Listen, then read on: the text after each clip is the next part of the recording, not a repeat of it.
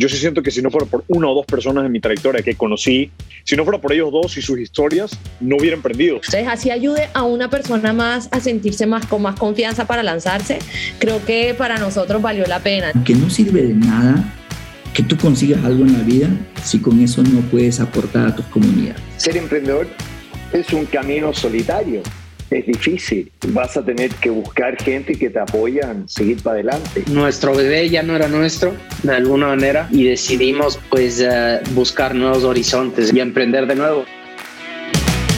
Bienvenidos a The Network, episodio 147, con nuestro invitado de hoy, Jacobo Moreno. Jacobo es el CTO y cofundador de Taxo, es un apasionado por la tecnología, el emprendimiento y por construir equipos de alta ejecución. Es un emprendedor serial. Desde el 2004 empezó cofundando y siendo el CEO de Patio Tuerca, un marketplace de carros usados. En el 2010 cofundó Vive1.com, un portal de bienes raíces.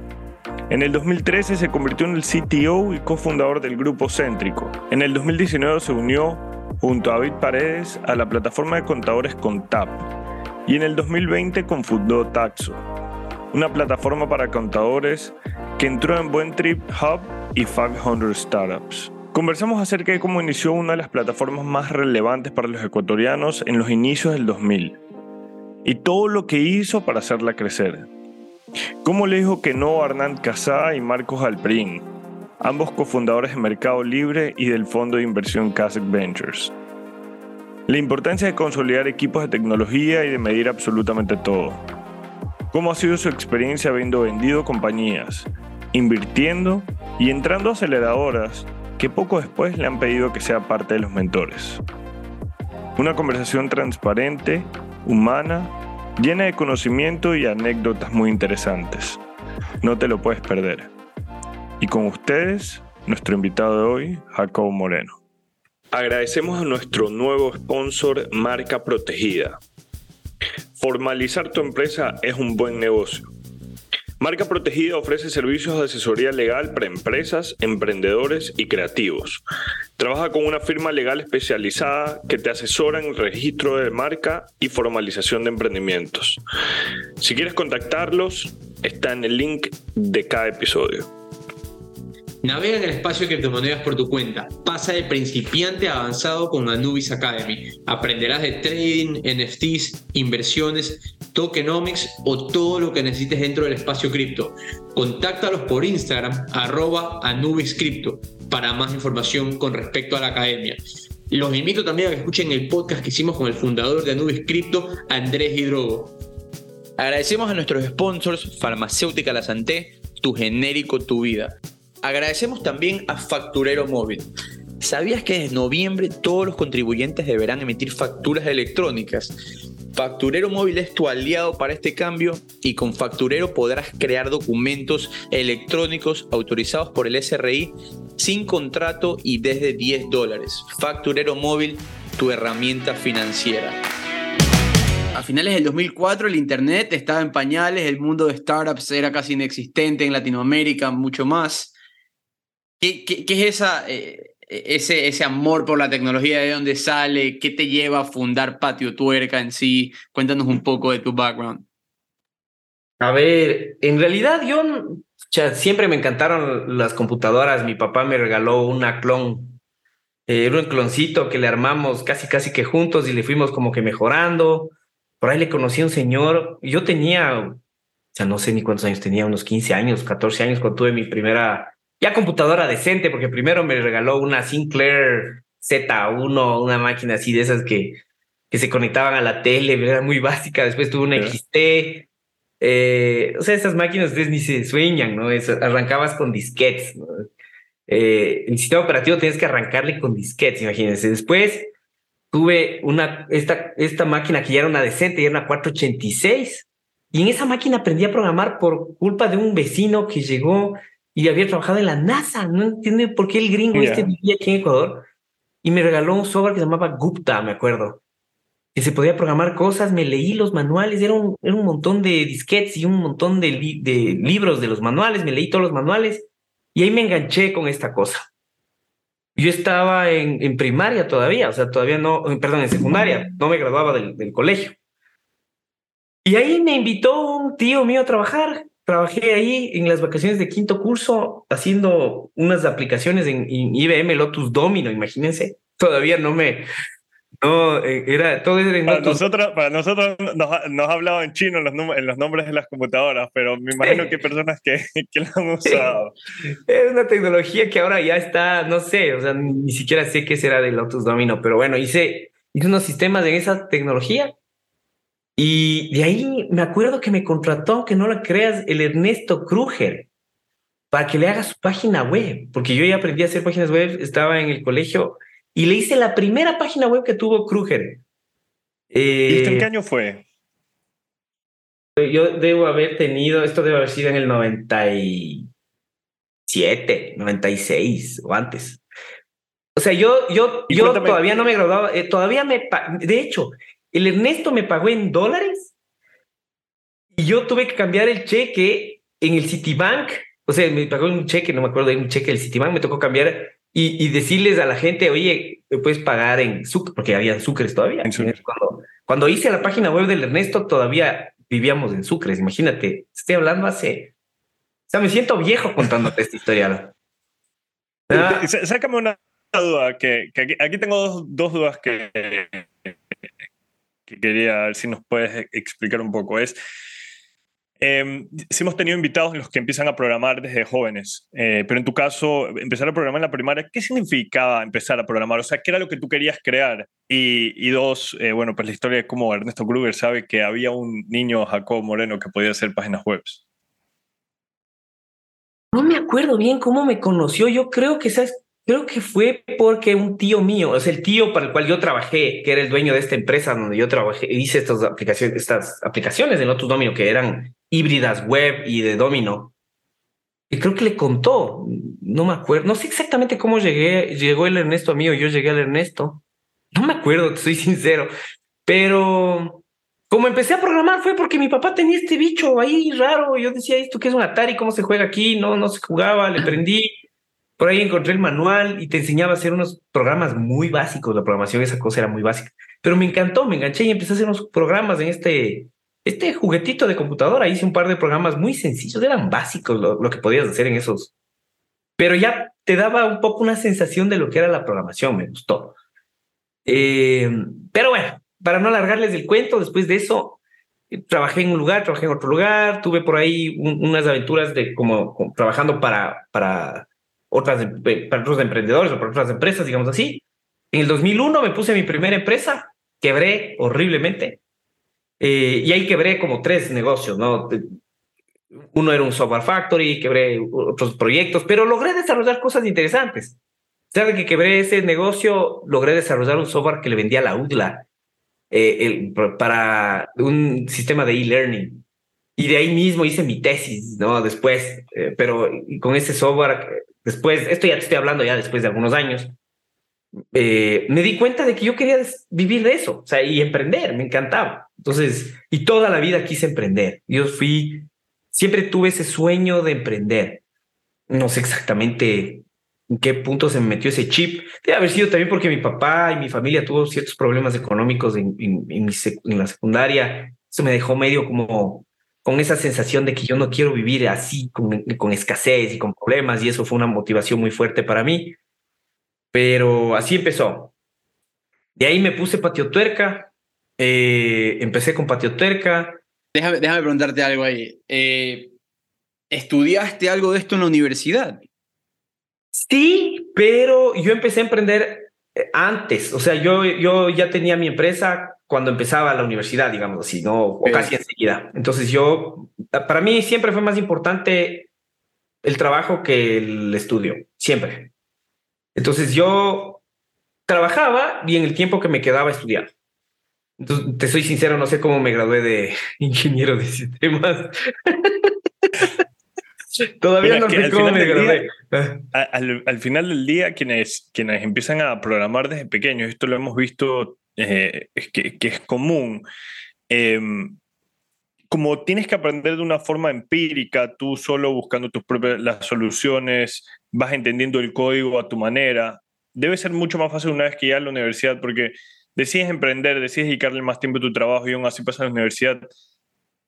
O sea, era porque ya venías con esa, con esa vía desde 10 años atrás, pues, ¿no? Sí, sí, pero verás, tampoco te puedo decir que mi perfil se volvió tan técnico. Curiosamente, me encanta programar, amo programar y, y, y me parece lo máximo. Pero debe ser también por, por el rumbo que, que siguió mi, mi trayectoria, mi, mi vida.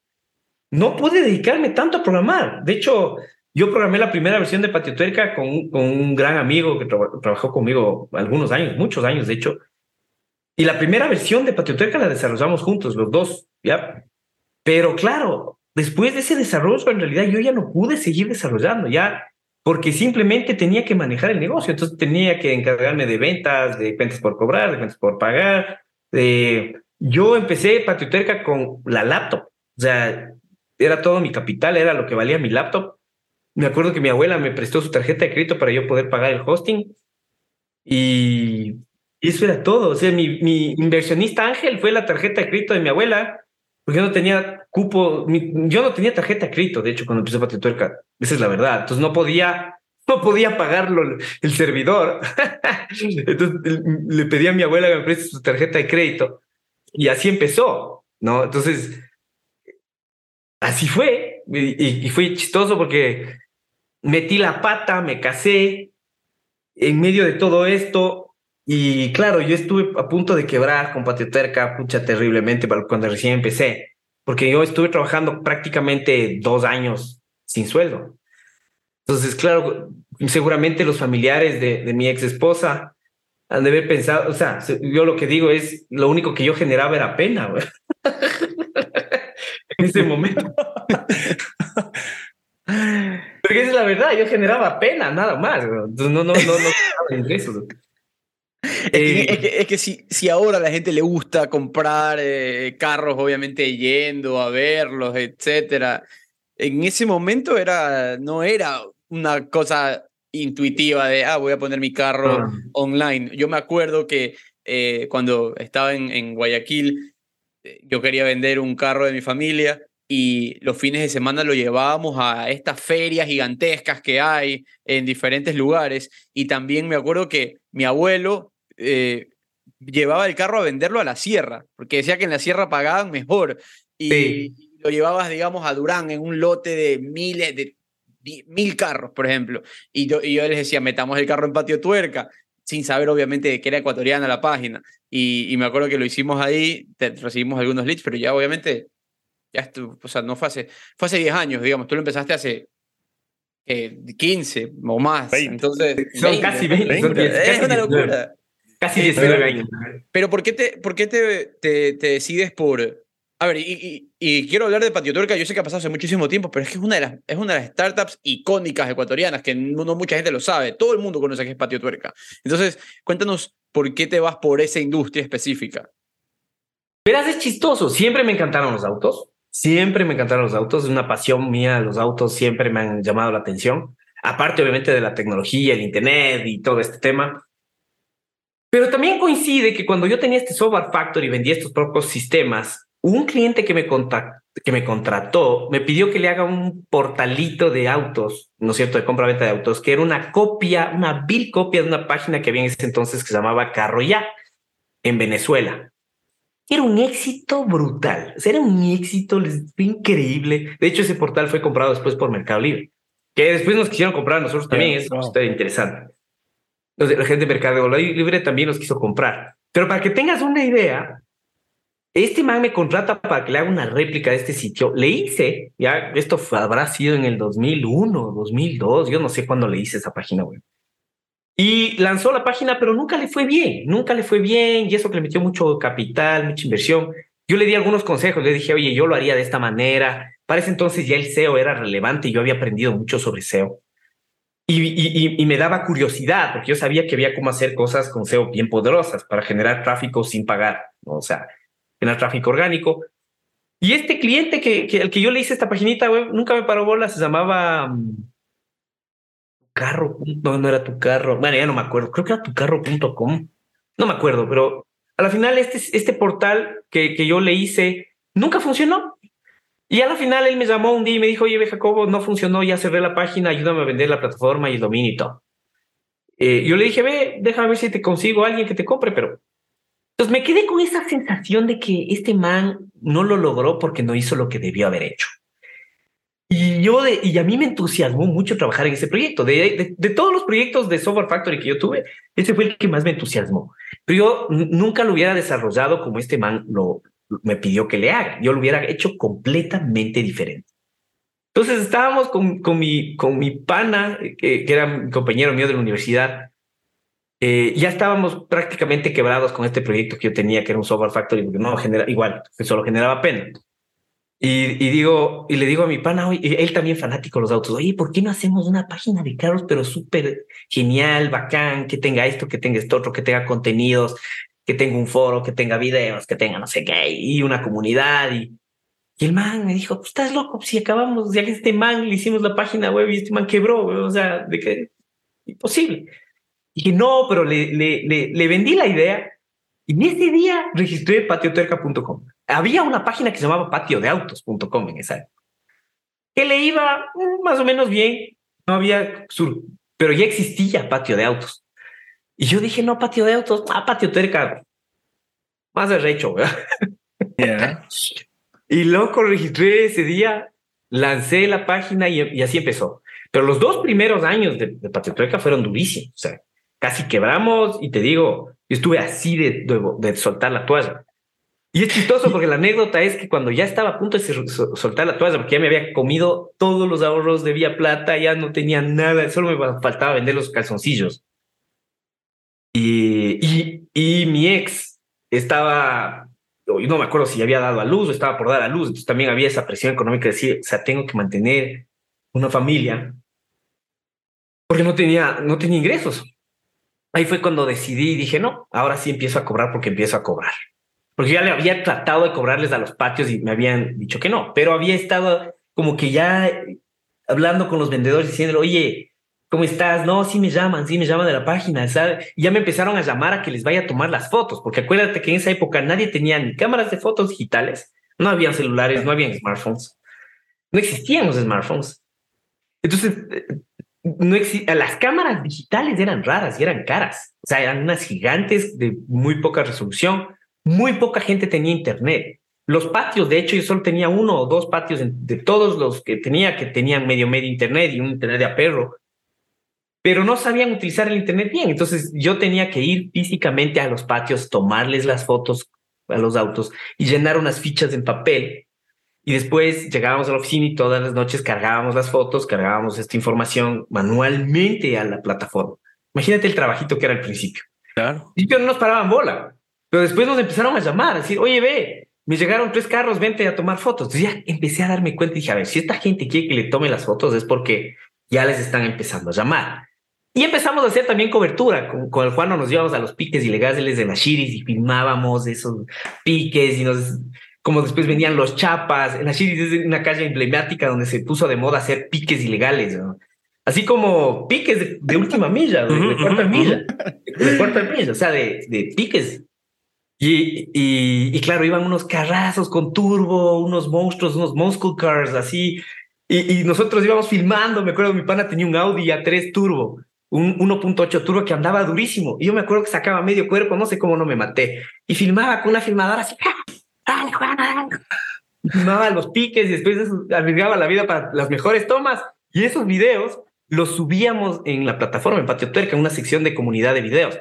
Como no había YouTube teníamos que cargar eso en el hosting y la gente se descargaba los videos para verlos. No existía YouTube. El streaming era carísimo. Entonces, era, pero, pero se empezó a viralizar la plataforma porque empezamos a, a generar un montón de contenido, mucho SEO. Entonces, empezamos a rankear en los primeros puestos de búsqueda en todas las búsquedas relacionadas con autos. Entonces, te diría que gracias a los contenidos que empezamos a armar, nosotros mismos, verás, eh, nos empezaron a invitar a todos los eventos tuerca, entonces carreras de motos, carreras de autos, carreras de rally. Y con Juan no teníamos nada más, nada mejor que hacer que todo nuestro tiempo libre dedicarnos a, a tomar fotos, videos y escribir. Eh, ahí eh, desarrollé este concepto, bueno, empezamos, fuimos uno de los primeros newsletters del Ecuador, newsletters formales. Se llamaba el Boletín Tuerca. llegué a tener casi 3 millones de suscriptores, entre, ya después en toda Latinoamérica.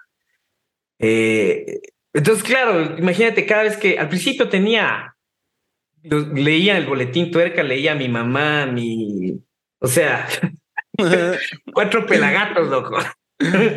Pero conforme empezamos a darnos a conocer, se empezó a suscribir cada vez más gente, más gente. Y empecé a tener gente que me decía, oye, vende publicidad en tu boletín. Y empezamos a vender publicidad en el boletín, empezamos a vender publicidad en la página web. Y, y al principio los anuncios eran gratis para todo el mundo. Pero llegó un punto en que dije, no, tengo que cobrar. Cuando ya llegué a ese punto en el que o cobraba o, o, simplemente estaba todo y me ponía a buscar trabajo, fue cuando yo me acuerdo con un patiero de esos típicos aniñados que tienen carrazos, ¿no? Yo me acuerdo que tenía este man un, un, hammer a lo bestia y yo mismo le había tomado las fotos y yo ya me había hecho medio pana del vendedor. Y de repente, ah, y otra cosa, yo tenía este formulario de contacto en donde yo obviamente estaba pendiente de qué mensajes se mandaban, ¿no? Y yo decía, de aquí, yo estaba pilas de qué mensajes y por ahí asomó un man que, que yo sabía que tenía full plata por coincidencia y puso, oye, digamos que el Hammer estaba en, me invento, 80 mil dólares. El man le dijo, te ofrezco 79, alguna cosa así. No me acuerdo la, la oferta, pero, pero una buena oferta. Y al siguiente día, ¡pum!, desapareció el Hammer. O sea, fuimos a darle el seguimiento y dijeron, no, se, se fue el Hammer. Y dije, ah, le vendieron. Entonces yo ya dije, no, ya empezaron a vender. Entonces yo ya empecé a tener esa certeza de decir, este man no me empieza a pagar, yo le saco de la página. Pues fui donde algunos de estos patieros súper importantes y les dije, ve, lo siento, pero ¿me empiezas a pagar o me empiezas a pagar? Y al principio decían, no, ándate nomás, no me importa. Yo, ah, bueno, chao. Entonces, hasta hoy es tu último día. Cuando estaba yéndome, aguanta, aguanta, aguanta, aguanta un ratito, a ver, ¿cuánto dices que cuesta tu cosa? O sea, porque los vendedores de autos son tan hábiles para vender, tan hábiles para negociar y para ese poker face, ¿me entiendes? De decirte, no, pendejada, no me sirve para nada. Y yo me di cuenta que me estaban jugando póker, o sea, o sea, los manes estaban poniéndome a prueba. Entonces, em, y, chistoso, pero yo les empecé a decir, no, o me pagas o te saco la página. Y cerré prácticamente contrato con todos. ¿Y qué era lo que cobrabas ahí? No pregunta. O sea, cobraba 40 dólares al mes. 40 dólares al mes ilimitado. O sea, yo te subía todos tus autos. Si tú tenías un dealer, un patio de autos, te cobraba 40 dólares al mes por subir todos tus autos. Y eso te incluía, eh, creo que era dos visitas al mes de un tipo que te iba a visitar a tu patio, te tomaba las fotos y te subíamos las fotos. Y en ese momento era Quito, era Quito nomás. Era solo Quito, solo Quito. Ya, y ahí ya me di cuenta que estaba chévere y ahí contraté una persona para Ambato, una persona para... O sea, después, esto te estoy hablando, la historia toma algunos años, ¿no? Pero después ya habría operaciones en Guayaquil, en Quito, en, eh, perdón, en Cuenca, en Ambato, eh, ya tenía gente, alguien en Riobamba, eh, Ibarra, ¿no es cierto? El Quito se pegaba los viajes de Ibarra para vender y toda la cosa. De, esa, de esa generación, eh, bueno, empiezas eh, Patio Tuerca a finales del 2004, pero digamos, ese 2004, 2008, ese, ese lapso de unos cuatro años, ¿qué otras startups así memorables ecuatorianas te acuerdas de ese tiempo? ¿Qué otros, qué otros personajes que podemos ver ahora en el ecosistema estaban contigo ahí luchándola? El Jorge Mejía, el Jorge Mejía, que es mi gran socio ahora, ¿no? El Jorge Mejía era, eh, bueno, fue dueño y fundador de multitrabajos.com y, y, que terminamos haciéndonos socios después, ¿no? Y, ahí es una historia genial también. El, Jorge, eh, quizás ahí, bueno, competidor mío, el Javier Patiño, que era dueño de autosdeecuador.com, que terminó vendiendo su, su, su página a, a OLX en su momento tenías en ese momento, ¿quién más estábamos en esa época? Bueno, en, el mundo digital no muchos más, te soy sincero. había, había un por fin empleo por, .com por ahí, pero que no, no, no llegó a hacerse muy relevante. Y por ahí algunos, algunos cadáveres, ¿no? Habría un... Habían algunos cadáveres, o sea, digitales, y, hay una cosa que me llama la atención. En el 2004, el 2006, el iPhone, o sea, realmente los teléfonos, smartphones salen en el 2008, ¿verdad? Em, durante esos primeros cuatro años, eh, ya me doy cuenta de la forma en la que tú traías eh, contenido a tu página, el growth que tú le hacías a tu página era a través de estos videos interesantes del blog. Em, ¿cuándo te comenzaste a dar cuenta de que esto ya no era, de que esto ya podía ser un negocio que realmente te iba a dar? ¿En el momento en el que comenzaste a cobrar o en el momento en el que la gente ya, digamos, no, no se podía salir porque perdía su negocio, pero dejaban de ser un patio, me explico. Sí. Verás, yo desde el día uno pensé que eso podía llegar a ser un gran negocio. Desde el día uno. Yo Con sí- ese modelo de negocios de 40 dólares mensuales. No tanto así. Yo sabía que tenía que buscar otras fuentes de ingresos. Sabía que iba a necesitar vender paquetes de publicidad. Sabía que tenía que, o sea, que de alguna manera tenía que generar una audiencia muy grande y fiel y que esa audiencia iba a generar réditos a través de, ¿no es cierto?, publicidad. A la final los clasificados son publicidad. Los banners son publicidad. Los auspicios de los, de los email marketings también son eh, publicidad. Entonces, eh, pero obviamente el modelo de negocio siempre estuvo apalancado en un tema de construir una audiencia a la cual le vendes un mensaje publicitario, ¿no? Y eso, y eso fue mi vida durante muchos años. O sea, muchos años tuve que posicionar mi mente en cómo genero la mayor cantidad de audiencia para vender publicidad. Y llegamos a tener cerca de un millón de, de- de usuarios únicos absolutos de tráfico. Es un montón de tráfico, ¿no? Al mes. mes. Solo en. Ecuador. Solo en Ecuador. ¿no? Entonces eso, eso fue bueno. Y, y no te voy a negar, sí estuvo chévere. Además, acuérdate que Patio Tuerca, te estoy hablando del proyecto original, ¿no? Pero después Patio Tuerca se abrió en Perú, se abrió en Panamá, se abrió en Bolivia. También después con la Autos compramos un portal en Argentina, otro en México, eh, eh, otro en Perú. Cuéntanos cómo fue eso de. Disculpa que te interrumpa ahí, pero eh, obviamente ya ahorita estamos hablando de la expansión. Al momento que tú comienzas a escalar, te comienzan a llegar propuestas de, de, de potenciales compradores de afuera. Sabemos que entre esos estuvo, no sé si para este emprendimiento o algún otro que tuviste, pero llegó una propuesta interesante, por ahí escuchamos de, de Mercado Libre, que no aceptaste. Entonces, cuéntanos en esos, esos momentos, ¿qué tanto escalaste cuando comenzaste a recibir ofertas y, cómo era ese... eh, ¿Cuál era el éxito para ti? Porque en ese momento tú querías vender, no querías vender, ¿qué, ¿cuál era el éxito perfecto? Verás, en esa época no existía mucho este concepto del mundo de los VCs y de que, loco, de que el exit. eh, y la verdad es que el mundo Silicon Valley, ¿me entiendes? De los emprendedores Silicon Valley, acá al Ecuador, era como una especie de leyenda, ¿me entiendes? Es como una leyenda que no sabes si es verdad, no sabes si existe en realidad. Ese es, así era en esa época. Eh, Pero tuve una suerte increíble porque cuando estaba en ese proceso de desarrollo de Patio Tuerca, me escribe un, un man que es, es un gran amigo mío ahora, pero que había, era el socio de mi tío. O sea, para esta empresa que te acuerdas que te conté que trabajé muchos años antes como developer, este man había sido el socio de mi tío. Y, y entonces a la final era el jefe del jefe de mi jefe en esa época. ¿ya?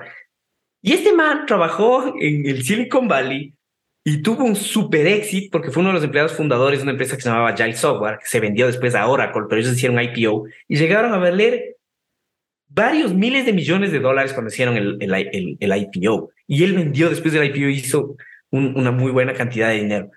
Y este man, con el que yo, este man se había puesto otro proyecto que se llamaba Vive, que se llamaba ecuadorenventa.com. Y ecuadorenventa.com lo que buscaba era hacer una especie de patio perca, pero de bienes raíces. ¿ya? Y este man me escribe y me dice, oye, Jacobo, tú eres el mismo Jacobo que trabajaba en Object.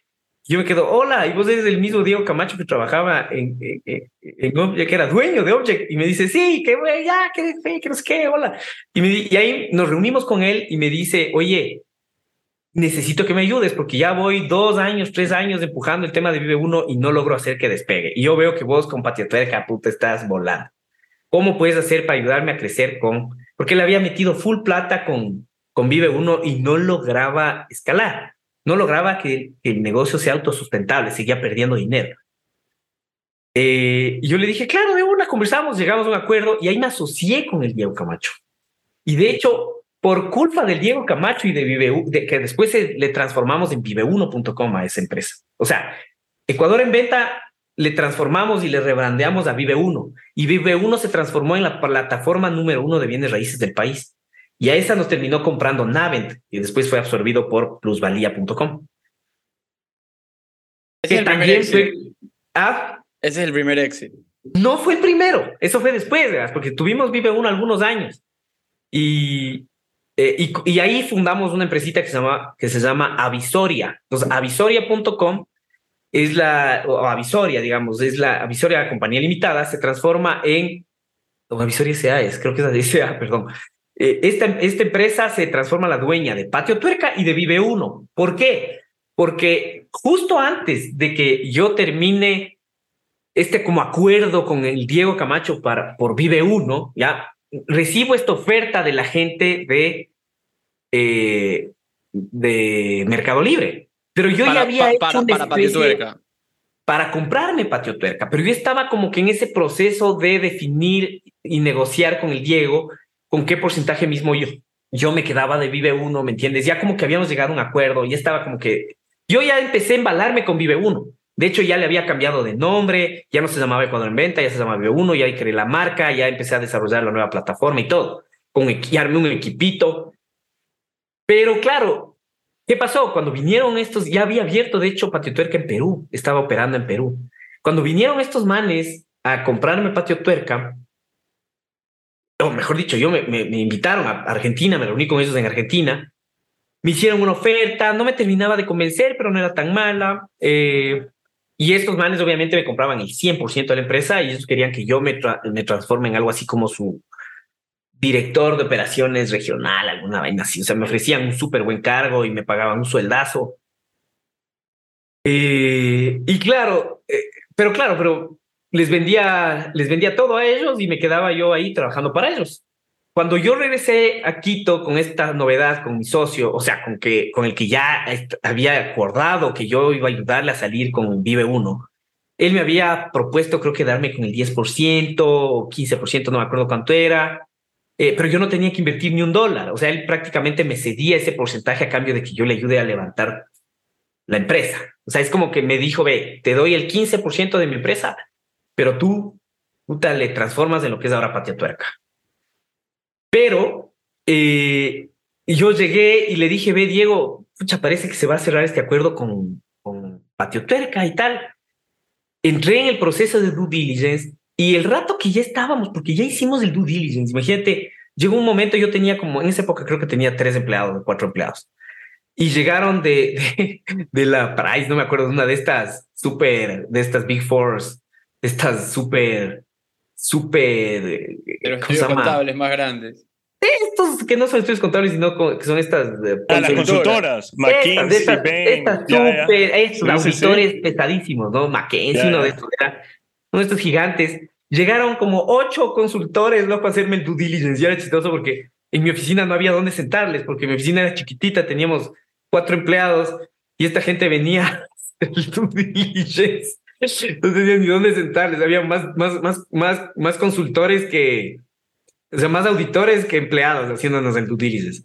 Terminaron el due diligence y aceptaron la propuesta, pero loco, yo le hago revisar a un, a un abogado el contrato y me, y me hace, al- me, me alerta, me dice, verás, si tú aceptas este acuerdo, ya no puedes trabajar en, en Vive Uno, te toca renunciar a Vive. Mm. Entonces dije, no, yo no quiero renunciar a Vive Uno. Entonces ahí hablé, hablé con, con, con los de Mercado Libre y les dije, verás, si no me quitas esta cláusula, yo no voy adelante con el negocio. Ya. Y aunque no lo creas, se fajaron durísimo los de Mercado Libre. Me acuerdo en esa época conversaba yo con un man que se llamaba Hernán Casá y un... Claro, y un- No, obvio, un, o man, sea- un man que se llama Hernán Casa. Sí, sí, con Hernán Casá. Poca cosa. Acaba Sí, de levantar con un fondo de billones de dólares con Casec, si no me equivoco. Sí, él es el que maneja Casec, ¿no es cierto? Claro, él es el claro, dueño de Casec, creo. Claro, bueno, yo claro. conversaba con este man y con un y con un Jacobo Cohen, me acuerdo que era tocayo mío, y conversaba con otro man que también me presentaron que se llamaba Juan Martín, no sé qué, no me acuerdo el, el apellido de este man. Y, y alguna vez me crucé un par de mensajes con un Galperín, que creo que era el fundador, el más Marcos duro. Alperín, claro. Creo que fue con él alguna vez que crucé algo. no Lo- los dos, de lo que yo tenía entendido, los dos eran los cofundadores de Mercado Libre, eh, Hernán Sí. Casada y Marcos Alperín. Sí, creo que eres, eres Creo que es eres- Marcos. Sí. Entonces, con el que yo más hablé fue con, con Hernán Casá, ¿no? Ya. Y, y él me dio unas lecciones increíbles. O sea, yo aprendí de él. Por ejemplo, me acuerdo cuando él me estaba queriendo negociar Patio Tuerca. Decía, ve, a la final yo no quiero vender mi empresa. Si estoy aquí es porque vos me llamaste y, y me invitaste a estar aquí. que medio como que me dijo, "Ey, mira, che, boludo, tu, tu plataforma solo vale lo que vale un restaurante, que factura una tontera, o sea, como que, como que echándole de menos, peleándome el precio, obviamente, no haciendo su trabajo como comprador, pero me hizo calentar, o sea, me dio un poco de iras, me dio un poco de rabia y le dije, ve, esto no está en venta, o sea, si yo estoy aquí es porque tú me llamaste, si, si te interesa Yeah. bien, no me voy, o sea, no, no hay problema. Yo medio como que me molesté con el man, justo con el Hernán.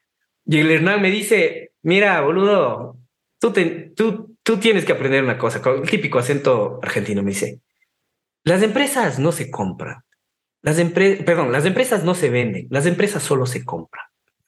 Yo me quedé así como que, Ya. ¿qué qué? Dice, y me, y, me, y me recalcó, si tú estuvieras en venta, no estuvieras aquí. Yo me quedé así como que, ¿qué hijo de su madre, weón?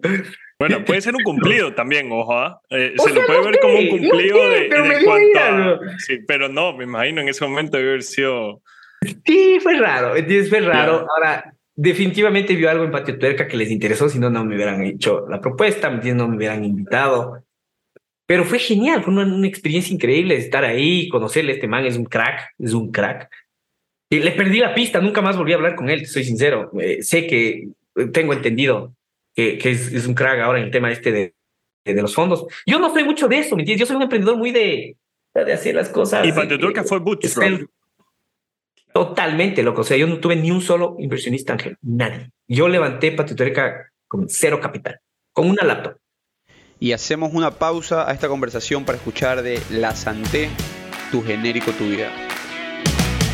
De vitamina C, yo sí sé, yo sí sé, pido la sangre. Sé tú misma, sé auténtico,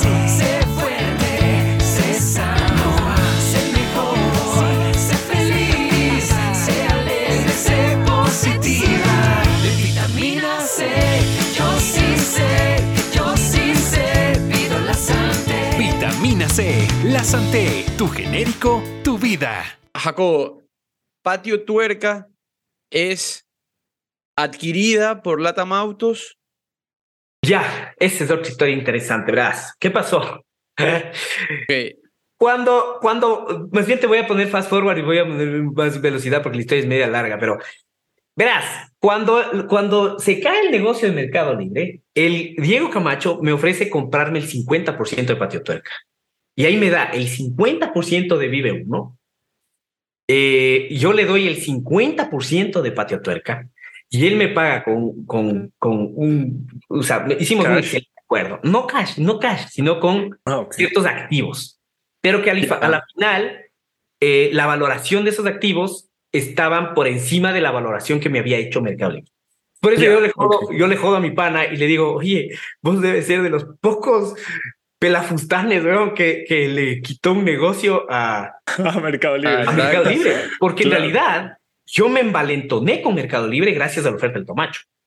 No sé si van a entender. O sea, la razón por la cual yo rechacé la oferta de Mercado Libre fue porque yo ya tenía la oferta del Camacho eh, por este lado, me hago entender. O sea, y, y aunque no lo crean, el Camacho hizo una mejor oferta en valuation que Mercado Libre. O sea, las pelotas del Camacho, weón.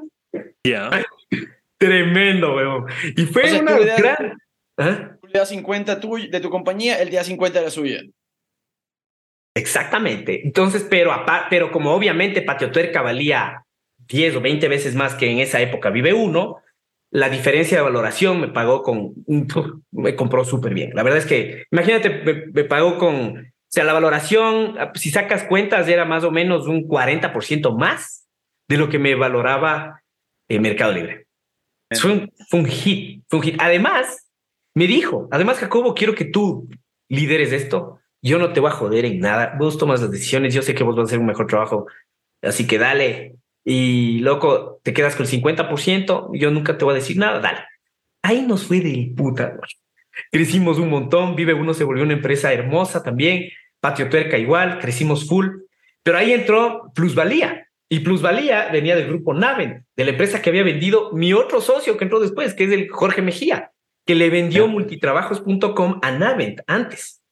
Navent antes era, estaba solo en, en- en las verticales de trabajos. después se quiso meter en, en el tema de bienes raíces y de hecho se metió. Entonces, en- abrió mi, a- mi socio, abrió plusvalía acá cuando todavía trabajaba para estos manes, porque él sí vendió multitrabajos del 100% para estos manes, ¿cachan?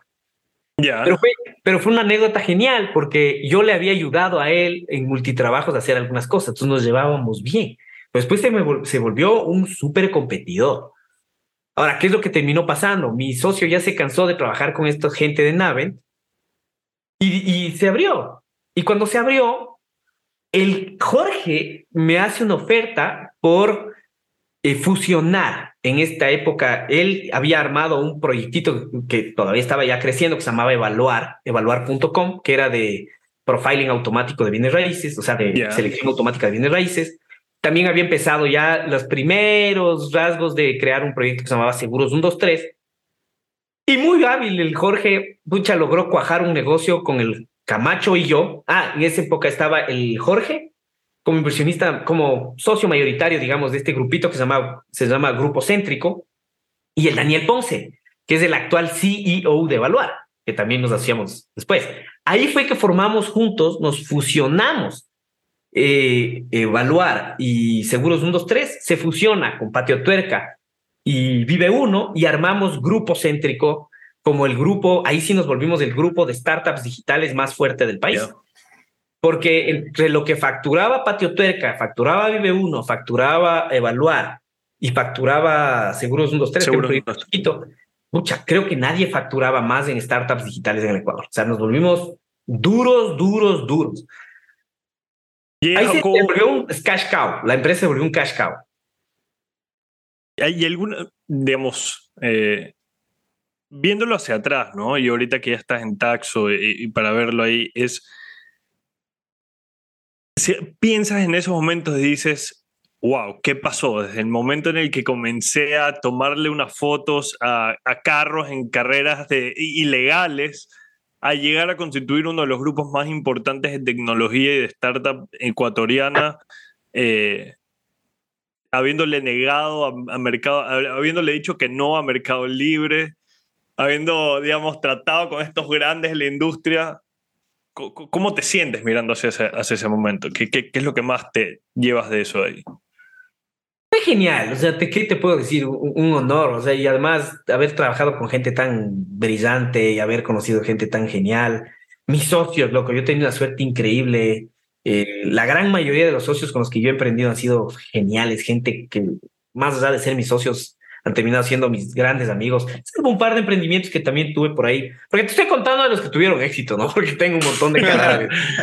Tengo un montón de cadáveres, loco. O sea, si te cuento de los cadáveres, nos podemos a, a- a llorar, ¿verdad? Y tengo varios, ¿no? Tengo full, full cadáveres, te juro. Pero, pero no, o sea, genial. O sea, imagínate lo que es. Imagínate que para ese entonces yo ya había recibido una oferta por la gente del comercio, la gente del universo que me quiso comprar. Después Mercado Libre. Y después me asocio con el Jorge, que fue un negociazo, después de rechazarle a, a Mercado Libre. Y después me asocio con el Jorge Mejía, que en ese entonces también, cha, loco, hasta ahora, es, es un, es una eminencia, George es un crack. Y con el Giorgio armamos este, pro- es- es- este proyecto con el Dani Ponce, que también es un crack, ¿me entiendes? El Camacho, otro crack. Formamos este grupo, ahí eh, vino el Matt, qué chistoso, porque el Matt se vino, él trabajó en Google, después eh, fue el director regional de Twitter de, para toda Latinoamérica, renunció de Twitter para venir a trabajar con nosotros como CMO. Imagínate Ma- el poder que Ma- tenía. Matthew Carpenter. Claro. Él. Ya, ok. El Matt Carpenter renunció a Twitter para venir a trabajar con nosotros en Grupo Céntrico. Por eso la, el- la agencia que él forma se llama Céntrico Digital y formaba parte del grupo. Él es el esposo de no Michelle idea. Carpenter Arevalo, quien tuvimos Es en el el esposo de la Michelle Arevalo, exactamente, exacto. Entonces, fíjate, ahí yo me hago socio del MAT también. Entonces, imagínate la gente tan chévere que empezó a rodearnos, eh, gente brillante, gente increíble, empezamos a contratar el mejor talento del país de largo. Y ahí fue que nos escriben un par de australianos locos, después terminaron siendo también grandes socios, que nos escriben, nos, nos, escribieron por LinkedIn. Y un día el Jorge me llama y me dice, oye, eh, Jay, así me dice casi todo el mundo, Jay, me dice, oye, Jay, eh, nos escribieron estos manes interesados en, en, en Patio Tuerca. Y digo, ¿y de dónde salieron? Unos australianos ahí que dicen que quieren armarnos qué proyecto, pero no me quieren contar mucho. Me pidieron que les mandemos cifras. Y mándales, o sea, ¿qué, qué, qué puede pasar? Secuestradores no han de ser. Bueno, mándalos. Así fue. Mandamos las métricas y loco, a los dos días los, los dos gringos estaban en Quito, güey. Estábamos cenando con los... Te juro, güey. Te juro, o sea, les mandamos las métricas a los dos días, los manes, estábamos cenando con los manes en el Sazú, tomándonos unos tragos, güey. Yo no creía, güey. Estos manes, estos australianos, no, que armemos un proyecto para hacer esta cuestión, que estos manes habían, querían replicar un modelo de negocio que vieron en Asia que se llama Icar Asia, para replicar este mismo modelo en ¿Cómo? Latinoamérica. ¿Y de qué se trataba eso? ¿Ah? ¿De qué se trataba? ¿De carros? Era un proyecto, verás, ¿qué es lo que hicieron? Un grupo de australianos lo que hicieron fue comprar algunos portales de, de, perdón, de autos en Asia, en algunos lugares estratégicos de Asia, e hicieron un IPO en Australia. Y les fue regio en el IPO y hicieron todo un, un modelo financiero, un negocio ahí locazo.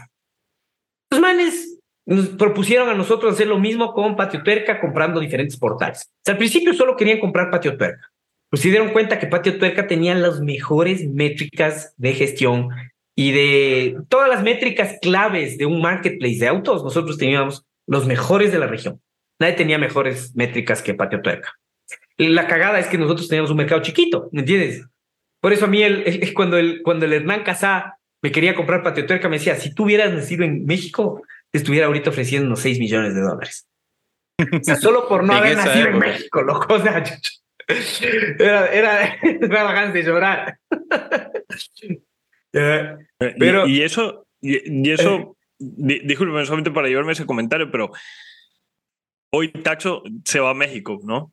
O sea, Claro, claro. Uf, olvídate, ahora uno, ya uno va, el- uno va aprendiendo de eso ahí al final del día. Absolutamente. O sea, ya los años, los años pasan y aprendes, ¿no? O sea, eso es lo chévere. Pero fíjate cómo, fíjate cómo, cómo en ese momento, ya con esta, con este muñeco armado, estos australianos nos ofrecen hacer un IPO con Latam Autos y nos ofrecen a nosotros ser el management team. Entonces ahí acordamos que el Jorge sea el CEO y yo me quedo de CTO de este grupo. Qué locura. Y ahí contratamos, loco, al mejor talento que te puedas imaginar. El Jorge con estos australianos levantaron un huevo de millones. Ya. un huevo de millones. Entonces ahí compramos, compramos unos portales en Argentina, unos portales en México, unos portales. O sea, compramos todos los clasificados que pudimos encontrar que estaban como que interesantes en la región. Y ahí se armó la Tamautos. Y ahí yo armé el equipo para gestionar la tecnología de todas estas plataformas. Y, te digo con, orgullo y nostalgia a la vez que logré armar probablemente uno de los equipos soñados de tecnología que se hayan visto en el país. Impresionante, lo logré robarme a los mejores talentos de tecnología del país y armé cosas. O sea, tuve la suerte de armar tecnología. Era, era tan increíble que, que pushábamos código loco en los, en los repositorios, ¿me entiendes? De, de React Native. O sea, les encontrábamos los bichos a, a, a, a, ¿me entiendes? A los repositorios de, de open source líderes de ahora. ¿Y eso de dónde, de dónde lo sacabas en ese momento? ¿Y esto hace- en qué año fue? Porque no debió haber sido hace mucho. No, no, no, claro, eso ya Eh, fue en el 2000, desde el 2014 Claro, más o menos. digamos.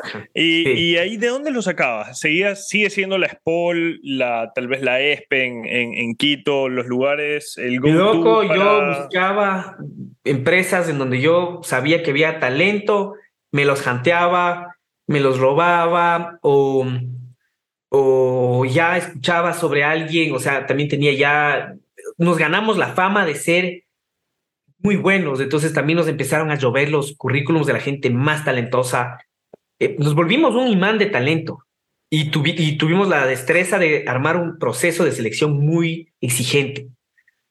Y ese proceso Ya. de selección nos permitió asegurarnos de, de- de capturar un talento y construimos una cultura muy fuerte. Entonces, era, era un equipo muy, muy, muy sólido. Armamos algo Eso- bastante interesante. En- eh, eso, eso quería hablar con, contigo, Jacobo. Obviamente, eh, tu rol de CTO en todas estas compañías, aparte del rol también de, de fundador, en, en algunas jugadas también como CEO slash CTO, eh, pero eres técnico al final, tecnológico al final del día, técnico. La, la idea de, de muchas personas, e incluyéndome, ¿no? Es en una startup early stage, el CTO se dedica a construir la tecnología, pero conforme va creciendo la compañía, tienes que tomar otros roles también. Entonces, cuéntame en Taxo, por ejemplo, que es la, la, compañía que cofundaste ahora.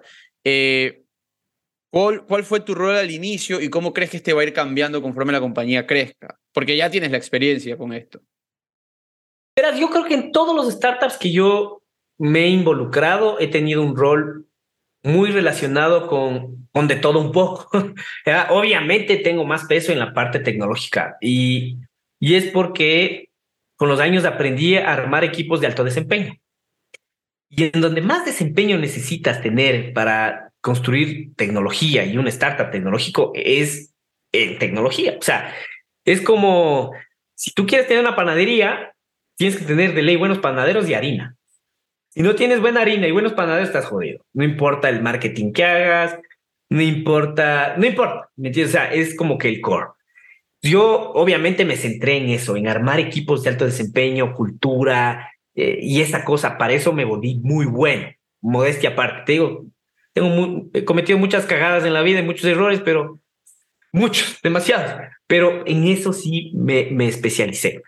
Entonces, si te diría cuál fue, cuál ha sido mi rol en todos los startups que, que he tenido, ha sido ver la forma de construir esa cultura de alto desempeño, ¿me entiendes? Y de, y de ver la forma de tener gente que realmente ame trabajar, que se comprometa, que le meta huevos, como digo yo, pero durísimo, ¿me entiendes? Eh, y, eso, y esa ha sido mi especialidad, es cómo sacarle el máximo a, a la gente y hacerle crecer. Por eso también mi gente normalmente me dura mucho, eh, me es- m- se queda conmigo mucho tiempo. A veces tengo developers que me dicen, oye, ve, me ofrecieron un trabajo que me pagan casi el doble de lo que tú me estás pagando, pero no me voy a ir. Le digo, ¿pero por qué? A chocar con vos, loco, y, y- y estoy feliz de aquí y gano bien, entonces no necesito irme a otro lado. Entonces, me ha pasado eso, o sea, de tener gente que viene y me dice, ve, y me enseñan los mensajes, dice, ve lo que me ofrecieron, pero no me voy a ir. Y ahorita este que mercado mucho más. ¿Sí o no? O sea, Ah, ¿Qué cosa dices? Perdón. No, yo- yo- mi, mi comentario era, y en este mercado mucho más, o sea, con compañías valoradas en miles de millones de dólares, eh, hemos Sí. escuchado aquí muchísimo de, de este, de este tema de los talentos y de cómo les ofrecen más, así que no para adelante, Eduardo. Eh, Eso pasa cuando el tema está tan, tan, tan interesante que los dos saltamos, pero...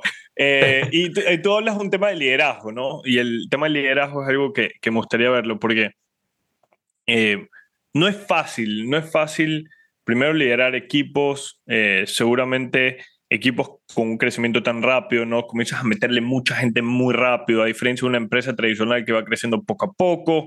Aquí es, contrata 10, mañana contrata 15, mañana contrata 20 y, y comienzas a crecer mucho. Y tienes que mantener una cultura eh, interesante. Es, tú como CTO, ¿cómo no cruzabas la línea de uno, eh, volverte demasiado amigo y perder esa línea de respeto, pero y por el otro lado, no ser un dictador para, para dar resultados, sino estar en esa línea fina de ser líder, ¿no? C- c- ¿Cómo lo ves hacia atrás? ¿Cuáles son esas cualidades que se necesitan? Escucha, es excelente tu pregunta. Yo creo que la clave del éxito está en, en ser coherente. O sea, ser coherente en lo que dices y en lo que haces. Entonces, por ejemplo, a mí me gustó mucho definir como que los principios de la cultura, hablar cómo somos, cómo actuamos, hablar sobre qué es integridad. Eh, siempre les digo a ellos, tenemos que tener un integridómetro, ¿no? que no existe esa palabra, pero yo les digo, el integridómetro es ese medidor de integridad, nuestra integridad tiene que ser muy alta. ¿Y qué es la integridad? Hacer lo correcto incluso cuando nadie te está mirando, ¿no? Eh, buscar la excelencia, ver la forma de crecer, de aprender, de tener código cada vez mejor, de medir, eh, ¿me entiendes? Si, si estás con el tema de tener código más limpio, ver la forma de tener un testing coverage, ¿me entiendes? Eh, el agilismo en sí también nos ha ayudado mucho. ¿ya? A pesar de que también hemos sido muy ágiles en determinados momentos de la vida y hemos dejado de ser de 100% ágiles por circunstancias de la vida cuando nos ha tocado. O sea, también hemos tenido que, que hacer como que ser flexibles. Pero para responderte, yo creo que lo que hay que hacer es coherente. Entonces, por ejemplo, si tú ves un miembro en el equipo que no funciona, que está retrasando las cosas, que en lugar de ayudar esté estorbando, tienes que ser coherente, tienes que hablar con esa persona y decirle, ve, no estás funcionando, necesitamos que funciones, así que o cambias o te vas. La siguiente reunión, si no funcionó, se fue. Y así, se fue. O sea, Claro. ok. yo sí me gané la fama de ser implacable con eso. Entonces, o sea, tener a alguien mediocre en mi equipo era muy raro. Muy raro que un mediocre me dure. Además, esa es otra cosa. Normalmente, la única área donde no había que liquidar a gente era mi área, porque a mí no me, no, yo no necesitaba votar a nadie. O sea, a mí no me duraban los mediocres, te renunciaban. Y, y ahí, déjame hacerte una pregunta. Hacer, eh, digamos, una persona eh, puede ser que no sea mediocre, pero puede ser que no tenga los objetivos claros. Y Sí, como los objetivos a exacto. veces no están claros, puede ser que su líder eh, de alguna manera piense que tiene que entregar más de lo que él cree que, él cree que está entregando. Entonces, eh, ¿cómo tú bajas esos, esos KPIs o esos, eh, digamos, objetivos para que tu equipo siempre diga, ok, esto es hacer mi trabajo. Todo lo que está por encima de esto es dar la extra milla, que es lo que todo el mundo busca, ¿no? Pero lo que está por debajo de esto, eso es me- mediocridad. Ahí, Yo no puedo estar por debajo de, de cumplir el 100%. Es difícil, no te voy a negar que es difícil. Yo creo que la hay que medir cosas. Yo, yo me puse muy picky con medir cosas, sobre todo de la cultura. Por ejemplo, yo me doy cuenta eh, cuando no hay cultura correcta, cuando no hay felicitación entre pares, ¿me entiendes? Cuando no hay pasión por hacer cosas nuevas, cuando no, cuando la gente no está dispuesta, por ejemplo, a, a quedarse hasta más tarde cuando realmente se necesita. Ya. Ay, Cuando, si me entiendes, eh, también soy, soy jodido en, en, en, por ejemplo, herramientas de medición. Yo les pongo el track o les pongo el Dextime o les pongo el Time Doctor. Entonces, yo les doy libertad de horario. Les digo, vean, a mí no me importa si trabajan en la mañana, en la tarde, en la noche, en la madrugada. No me importa, trabajen cuando quieran. No tenemos horarios. Salvo, lo- obviamente, los momentos en los que tenemos dailies o reuniones oficiales, sí les pido que estén todos. Y si se tienen que aus- ausentar por alguna razón mayor, sobre todo los dailies, no me preocupa mucho. Los sprint plannings es otra historia, porque en realidad en el sprint planning sí es necesario que estemos todos, ¿no? En medida lo posible, a menos que haya una calamidad mayor. Pero, por ejemplo, en el track o en el Dextime, les estás traqueando todo el tiempo qué están haciendo, en qué herramienta están, cuánto tiempo están en esta aplicación, les saca screenshots de lo que están haciendo. O sea, es una herramienta que casi, casi te diría medio que te espía lo que estás haciendo, ¿me entiendes? ¿Ya? Eso te iba a Ya. decir. y, y no te voy a negar, he tenido gente que, que me critica por eso y me dice, oye, pero ¿cómo puedes confiar? O sea, ¿cómo dices que confías en la gente si tienes esta herramienta? Y yo les digo, verán, yo confío en la gente. Por eso les dejo que tengan libertad. Pero otra cosa es libertinaje. Ex- ya, eh, correcto. ¿ya? Y yo les digo, una cosa es libertad, otra cosa es libertinaje. Y no se puede mejorar lo que no se puede medir. Si nosotros no podemos medir el uso de nuestro tiempo, ¿cómo podemos mejorar el uso de nuestro tiempo? Una persona de muchísimo, de, mu- de- de muchísima eh, experiencia emprendiendo. Estoy seguro que te tienen que llegar múltiples ofertas e ideas de negocios y potenciales partnerships. ¿Cómo es que tú y David Paredes comienzan a trabajar juntos eh, y cómo le apuestas a Taxo? Verás, ¿qué, ¿qué es lo que pasó? Yo con estos exits que tuve, ¿no es cierto? Con la venta, o sea, porque al final vendí una parte de Patio Tuerca y tuve un poco de cash, hice, hice algunas inversiones en realidad en algunos proyectos, ¿ya? Entre esos, algunos cadáveres, como te contaba, y otros proyectos que en donde yo también involucré más. Pero algunos cadáveres, otros que fueron exits minúsculos o exits chiquititos que se vendieron por ahí medio que recuperé y más un poquito más de lo que invertí, pero exits chiquitos. Pero con el David, él me pichó el proyecto de Contap, que era este estudio, ¿no es cierto? Este estudio contable, este outsourcing contable con visión digital. Y ahí invertí, ahí, en- ahí nació el proyecto este. En realidad, ese es el proyecto original que me vendió el David y ese es en el que invertí y creció full. O sea, en estos últimos cinco años, Contap se ha vuelto quizás en el estudio contable más importante del país, al menos en número de cuentas. No sé si un estudio contable o un outsourcing contable tenga más de 1500 cuentas, 1400 cuentas, creo que ya tenemos en, en Contap, ¿no? Y si no, sería buenazo que me manden un mensajito y me digan, no, nosotros tenemos más. Pero no conozco a nadie que tenga más, más, más cuentas que lo que tenemos nosotros, ¿no? Qué locura. Y, y, y eso es bueno. Eh, no, no creo que seamos los que más facturamos, ¿no? ¿Me entiendes? Porque si hay estudios contables que tienen clientes gigantescos a los que les facturan un montón de plata. Nosotros somos más mid-size business, ¿me entiendes? Negocios chiquitos, ¿no? Y personas naturales. Tenemos, eso sí, de largo debemos ser el estudio contable que más personas naturales maneja. De largo. Y eso fue Taxo. Nosotros desarrollamos una tecnología para ayudarle a las personas naturales a llevarles sus impuestos. Funcionó de maravilla. Realmente fue escalable. Logramos triplicar la cantidad de clientes con la misma cantidad de contadores. ¿Y cómo lo manejaban todos los contadores antes? Era con Excel. Y de hecho, hasta ahora todos los contadores lo manejan en Excel porque los sistemas contables son muy sofisticados. Tienen balances, reportes y, o sea, desde ese punto de vista son muy sofisticados, pero son muy básicos en otro tipo de cosas que son cruciales para la declaración de impuestos de personas naturales, como son automatizaciones, gestiones, descargas automáticas, gestión. O sea, hay un montón de cosas que son cruciales para poder tener clientes de personas naturales que no tienen los sistemas contables tradicionales y cosas que tienen de más los sistemas contables, ¿no es cierto? Que no deben tener los sistemas para un contador eh, que quiere escalar en la cantidad de clientes de personas naturales a los que les llevan los impuestos. Y hay una tendencia en, los, en Latinoamérica de con esto de la facturación electrónica y todo este tema de la heavy duty peso que le están metiendo loco los presidentes y los gobernantes a los impuestos, que cada vez los regímenes tributarios para personas naturales se vuelven más jodidos ¿no? Incluso Lazo, siendo de derecha, fíjate cómo nos pegó un patazo de impuestos a, a, los ecuatorianos y ahora la base de, de, de, recaudación se incrementó enormemente. No tanto a los grandes contribuyentes, sino más bien hizo que más gente tenga que pagar impuestos. Entonces, y cada vez se vuelve más sofisticado, ¿me entiendes? Entonces, esto nos ha provocado a nosotros darnos cuenta de que el contador promedio eh, que, que, gestionaba ese tipo de negocio la tenía, la pasaba mal. O sea, manejar más de 20, 30 clientes, personas naturales, ya no, no te da la vida, ¿me entiendes? Porque tienes que ser mucha, como dicen en México, talacha, que es trabajo manual, carpintería. Entonces, lo que hicimos fue una plataforma que te automatiza toda esa carpintería. Nos funcionó increíble porque empezaron a venir algunos personas naturales que decían, oye, yo no quiero tu servicio de contador, yo quiero tu tecnología, pero con mi contador. ¿Qué pasó? Al principio les decíamos con David, no, no, si quieres el servicio de Contab, contratas Contab con todo y contador. Si no, vaya nomás. Entonces, Mm. perdíamos oportunidades de negocio. Hasta que un día el David me dice, ve, hagamos una prueba. Y le digo, dale, hagamos, ¿qué perdemos? No pasa nada.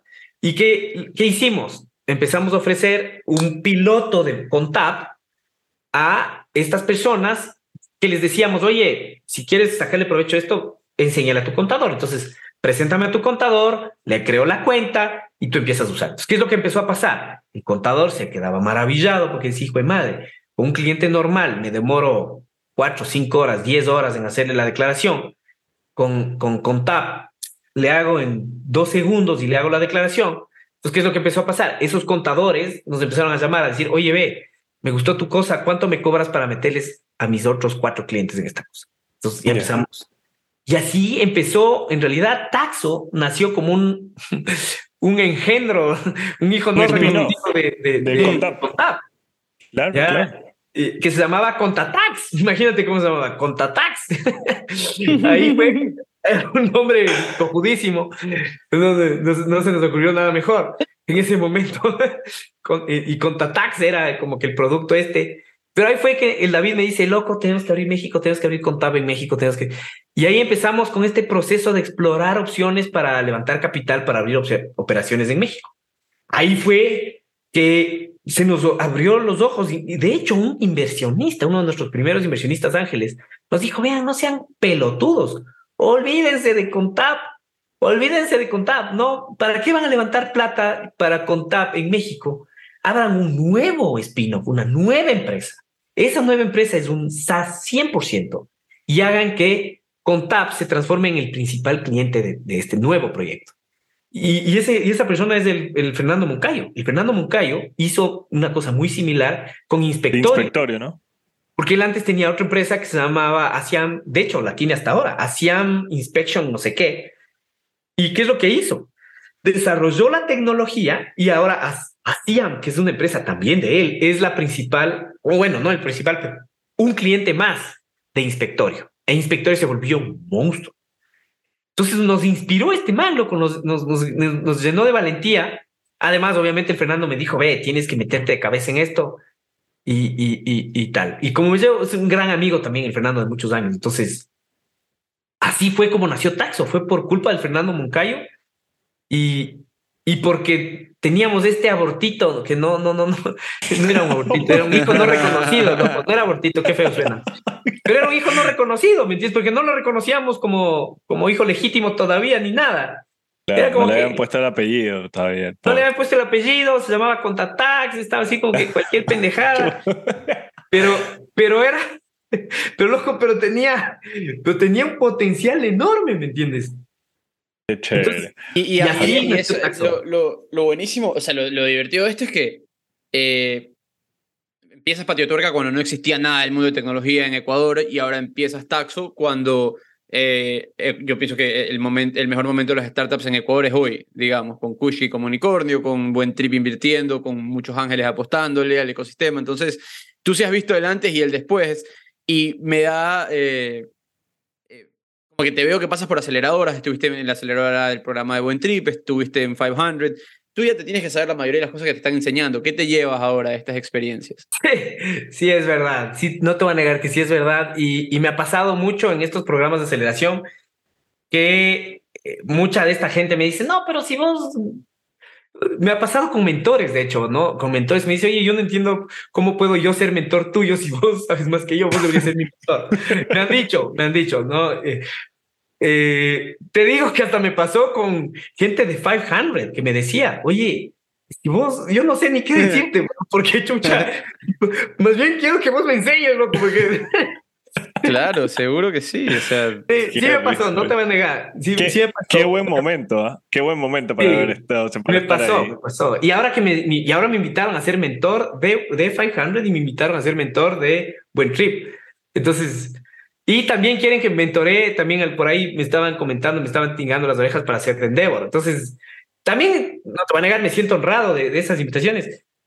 No creo que soy, yo creo que me creen más bueno lo que soy, te soy totalmente sincero. Ya creo que, no sé por qué, porque tampoco es que me venda mucho, loco, pero, pero creo que, creo que me ven más bueno de lo que realmente soy. Pero lo que sí es, lo que sí ha sido lindo para mí es aprender tanto. Yo te soy sincero, he aprendido una estupidez. Hay cosas en las que obviamente me dicen y yo digo, ah, sí, esto ya lo viví, esto también. Te, enseña y es como que esto también lo viví y esto también. Entonces como que hay mucha validación de lo que ya sabes y de la... de- es como que es genial que tú formalices la instrucción de la experiencia. No sé si me hago entender. O sea, me hubiera encantado recibir esos consejos antes de darme los golpes que me, que me permitieron aprender lo que me está enseñando este- muchas, muchos de estos procesos, ¿me cachas? Me hubiera ahorrado un montón de golpes y de, de quebradas, quizás un par de quebradas, ¿me entiendes? Me hubieran ahorrado.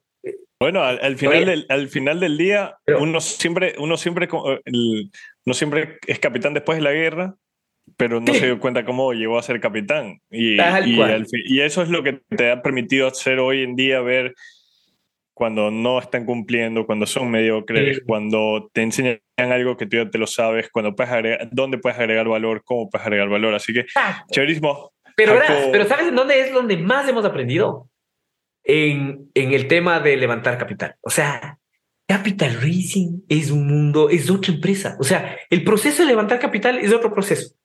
Entonces, Pero y ha sido genial. O sea, en tu caso, pasar de bootstrap con socios amigos a pasar a, ok, abriámonos al mundo, es un tema interesante. Jacobo, para que no se, nos, no se nos pare el video mientras que estamos grabando ahorita y Mario está preocupado porque no se termine de descargar. 5% mientras que se va, se va a acabar. Sí- Queremos agradecerte y personalmente agradecerte porque me has dado una hora, una hora y media de tu tiempo muy interesante. La Increíble. apertura, la actitud, la personalidad. Eh, creo que todas las personas que nos están escuchando ahorita se van a llevar muchísimas cosas interesantes. Hemos hablado de un tema que a mí me apasiona mucho, que es el liderazgo y especialmente contigo liderando equipos de tecnología, me has agregado muchísimo valor en mi día a día. Antes de irme yo, te quiero invitar a que lees un último mensaje a quienes nos escuchan, lo que tú quieras, y bueno, pues a partir de eso, pues Mario. Buenísimo. Mario, dale tú primero por si acaso te vas a No, quedar sin eh, increíble todo, Jacobo. Te agradezco. Te agradezco muchísimo por todo tu tiempo. Soy fanático de lo que están haciendo en Taxo. eh, hablo con David seguido y le digo que, eh, que los vengo siguiendo desde hace mucho. Así que esta conversación había que tenerla ya desde hace bastante rato. Muchísimas gracias. Pero adelante. Gracias, gracias, Mario. No, eh, gracias a los dos, más bien, eh, muchas gracias. Para mí es un honor estar aquí. Ustedes están haciendo pucha, un montón, montón de, de valor, están agregando un montón de valor para el ecosistema también con, estos, con este espacio. Y nada, quizás un mensaje que puedo darle a su audiencia que, que, que es genial. Es que le metan huevos, que no se rindan, que buscan la forma de, de conseguir recursos, sean recursivos. Tú dijiste algo muy sabio y es que yo creo que ahora es más fácil que antes. Eh, yo estoy maravillado, loco. O sea, supuestamente estamos en un invierno de VC, de VCs. Y no sé si, no sé, no sé, pero nosotros vemos tantas opciones y nos hemos reunido con tanta gente que tiene tanta apertura y la verdad es que no nos ha sido, no nos, se nos ha hecho difícil levantar, ¿entiendes? Y entonces, no sé, loco, o sea, creo que está genial esto. Es la primera vez en mi vida que, que, que emprendo de esta manera y loco, primera vez que estoy chuta en 500 y por aquí, Claro, claro. no, güey, el networking, no, güey. Puta, está- o sea, ¿qué te puedo decir? Está divertidísimo. Esto no- estoy- yo lo estoy gozando, estoy pasando a lo bestia. Y, y claro, mm, ¿qué te puedo decir? Es genial. Creo que emprender es una experiencia dolorosa, difícil.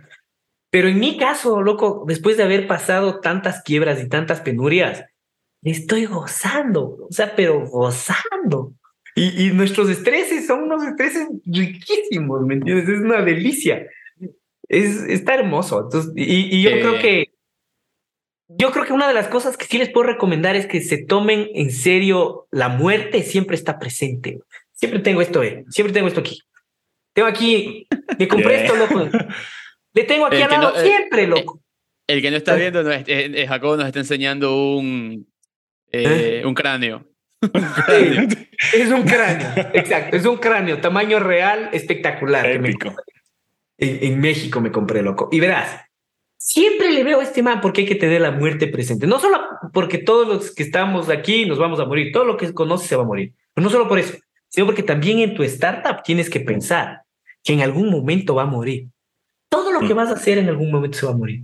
Y eso te ayuda a tener una perspectiva, a tomar mejores decisiones y tener presencia y conciencia de que todo se va a terminar te ayuda a ser más inteligente en la toma de decisiones. So, un consejo que yo les doy es amíguense de la muerte, háganle, háganse amigo. Es algo que aprendí el estoicismo que me ha servido muchísimo para, para tomar decisiones en, en, el, en el emprendimiento y en el día a día de como persona. Increíble, Jacobo. Nos lo Te deseamos el mayor de los Buenísimo. éxitos. Te Sí, épico muchísimas esa, gracias. esa- esa calavera. Un abrazo, que pases bien. Gracias por habernos acompañado otro episodio en The Network y si disfrutaron el episodio, compártanlo con sus amigos y déjennos un comentario o review en su plataforma de podcast preferida. Este episodio es editado por Luis Fernando Silva.